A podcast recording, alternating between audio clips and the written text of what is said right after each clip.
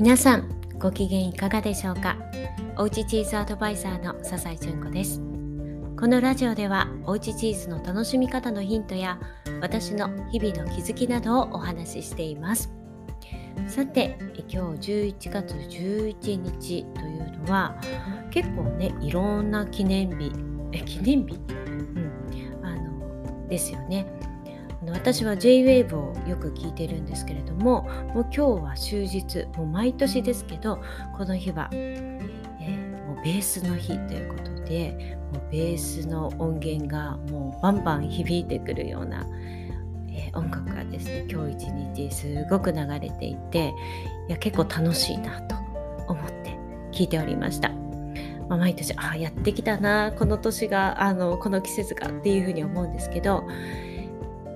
今年からね次女がベースをやっているのでなんかねあの、さらに身近に感じるようになったなっていうふうに思っています。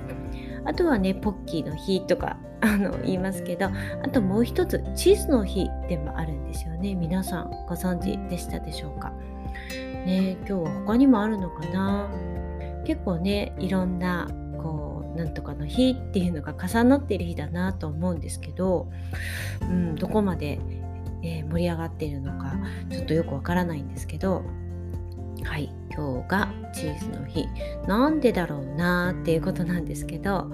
これはね、えー、日本にチーズが入ってきたのが結構古くでですね飛鳥時代なんですよね。でその当時は蘇っていう風に呼ばれていましたこの作り方はね中国から伝わったものなんですけれども、えー、ミルクを、まあ、煮詰めて作ったものということで、うん、多分その頃なのでなんか薬のようなそういうこうイメージのというかねこう需要競争にみたいな感じだったんじゃないかなと思います。ね、で、えー、この朝廷の使いが地方にこの宋作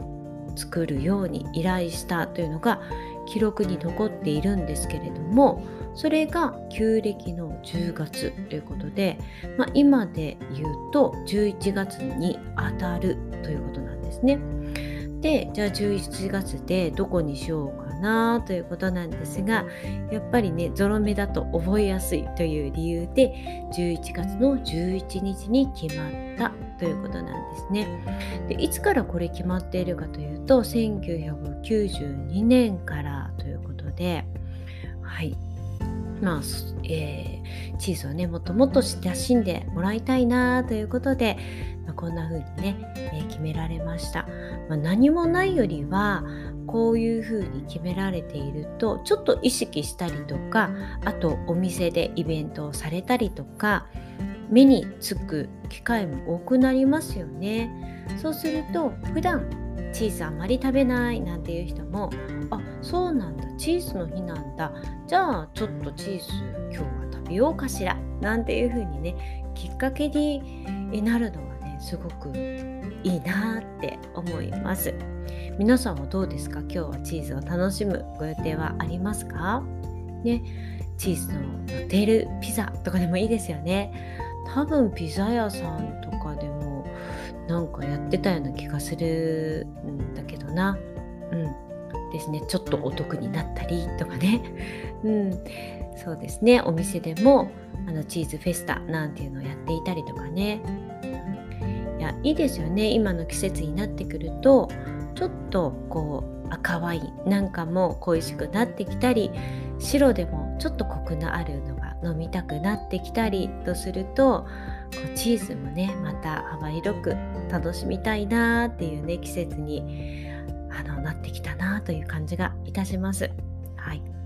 でまあ、来週はねボジョレ・ヌーボー解禁でも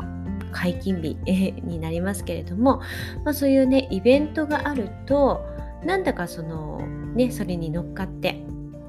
いつもはそんなに飲まなかったり食べなかったりするけれどもいやなんだかそうやってみんなが盛り上がるんだったらちょっと私も今日は楽しんでみようかななんていう風なねきっかけが、まあ、ワインにしろチーズにしろ、ね、あるっていうのはすごくいいですよね。もう入り口って別に何でもいいんじゃないかなって思うんですよね。こういろんな人がたくさんの人が興味を持って楽しむきっかけがあるっていうことはすごくいやいいなと思うので、まあ、今日もぜひ皆さんねお家にチーズあればちょっと出して あの今日はチーズの日なんだよなんて言いながらね楽しんでみてください。はい、という私はですね、えー、明日がちょっと早くから仕事があってですねあまりゆっくりしていられないというかまだね準備があるんですけれどもまああのちょっとねチーズは少し出して